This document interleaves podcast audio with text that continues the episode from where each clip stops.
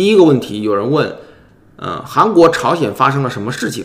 那二零六二就回答，韩国、朝鲜不存在了，一度成为中国的一个自治区，但是现在是俄罗斯的。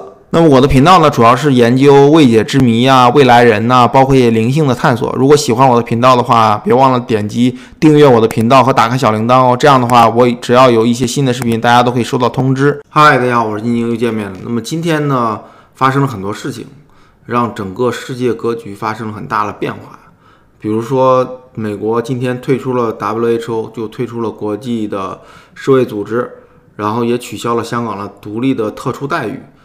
那么，全球疫情影响的下呢，很很多国家的政府啊，都在重新塑造一个跟国际上的这种关系吧。也就是说，未来国际会有一个新的格局了。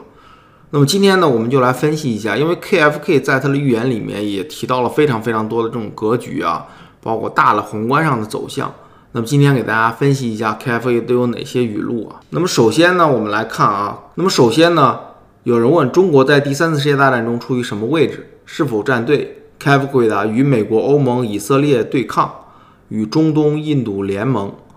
啊，那么 KFK 时间预言呢？是第第三次世界大战是二零四八年到二零五一年，持续了三年。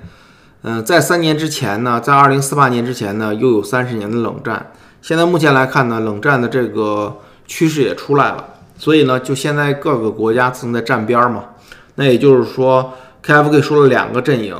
美国、欧盟、以色列属于一个阵营，那么中国、中东、印度属于一个阵营。那再来看第二个问题啊，有人问，请问过几天 G20 峰会后，中国会发生什么样的改变？或者按照您之前提到的第二次冷战，日本、韩国会与中国呈现什么样的关系？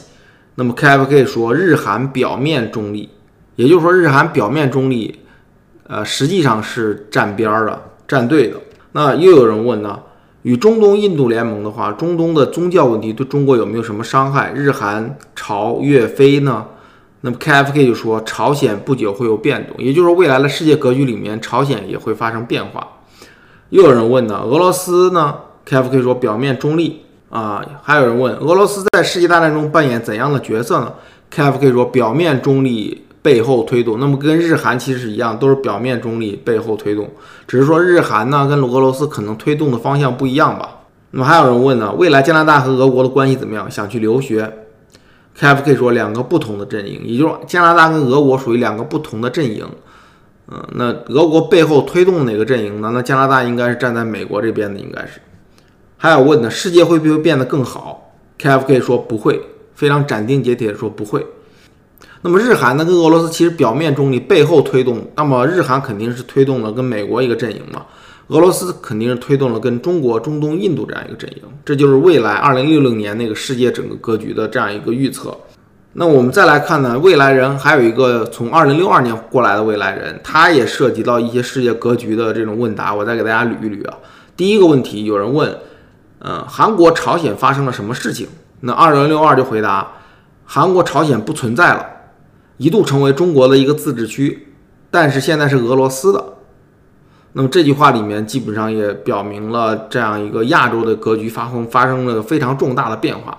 又有人问，日本周边是否有边界发生重大变化的国家？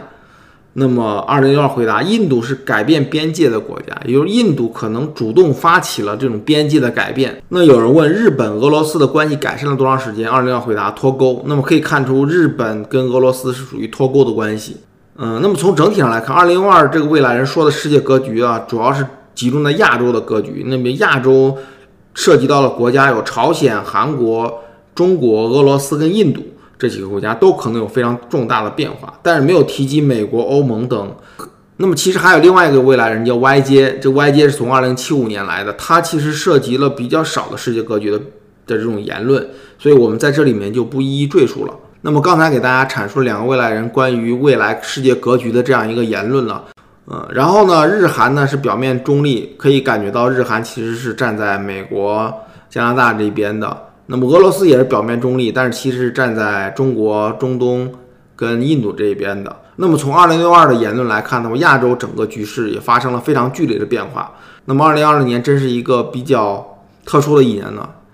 嗯，希望未来世界会朝着更好的方向发展吧。那么今天呢，主要给大家阐述一下两个未来人关于未来世界格局的这样一个蓝图吧。呃，希望给大家一些启发跟启示。呃，我们下期见，拜拜。